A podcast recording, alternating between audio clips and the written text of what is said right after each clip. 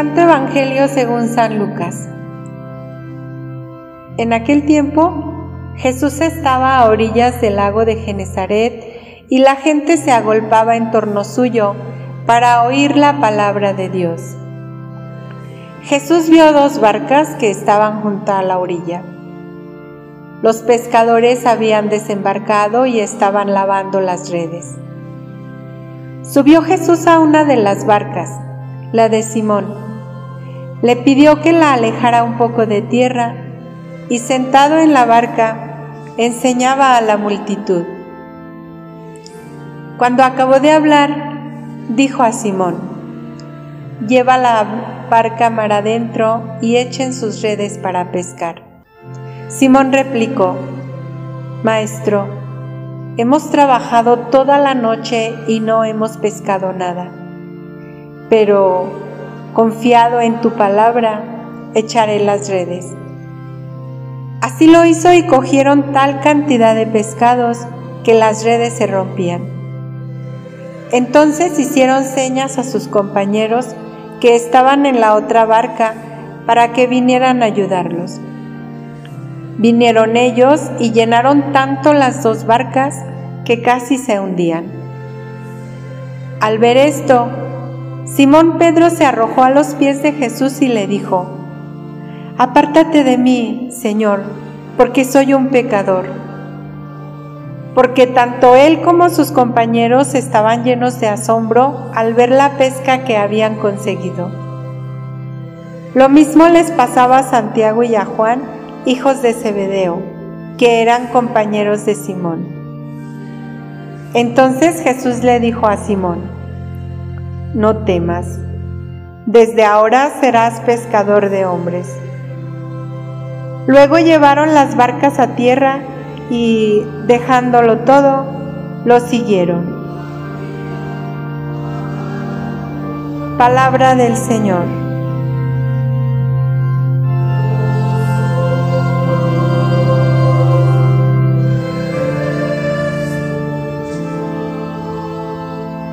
Buenos días queridos hermanos. Hemos escuchado este pasaje del Evangelio hoy en este día que nos cuenta cómo Pedro fue llamado por Jesús. Después de que la fama de Jesús se había extendido por toda la región, eh, Jesús había curado también a mucha gente y había predicado en las sinagogas de todo el país. El pueblo ahora lo buscaba y la multitud lo apretujaba por todos lados para escuchar la palabra de Dios. Después de esta experiencia, llega el llamado de Jesús a Pedro, que escuchando la llamada lo dejó todo y se vuelve pescador de hombres.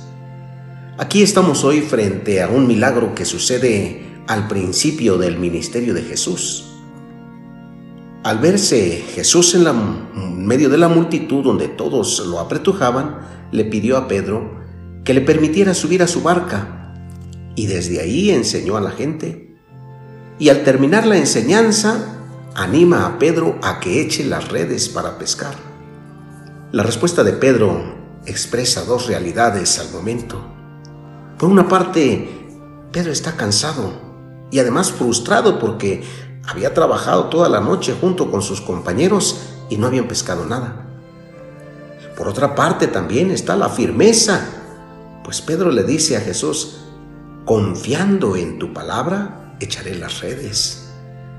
Esto nos deja ver la fuerza de la palabra de Jesús que hace superar la frustración de Pedro.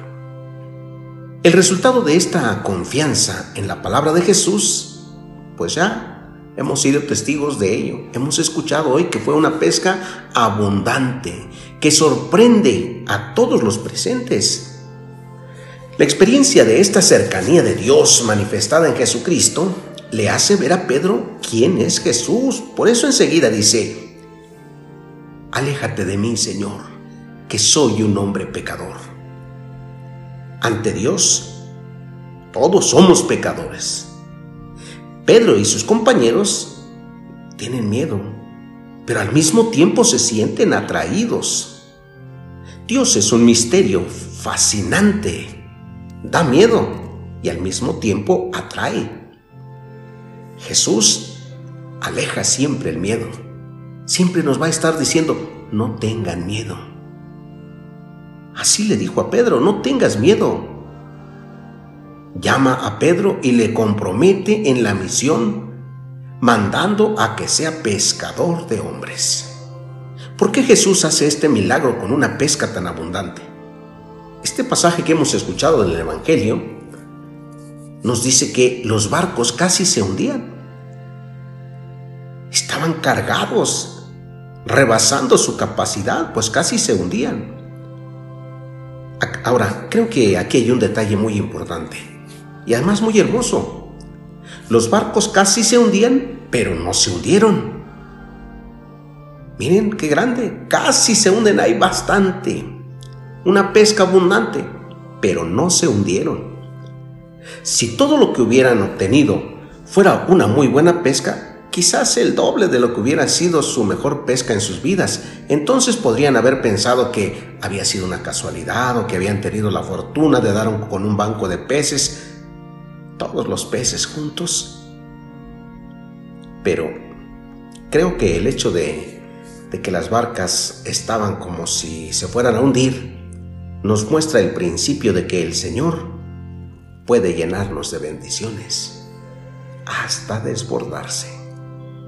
Él sabe cuánto podemos tolerar de la misma manera que sabía cuánto peso las barcas estaban tan cargadas que ellas podían soportar.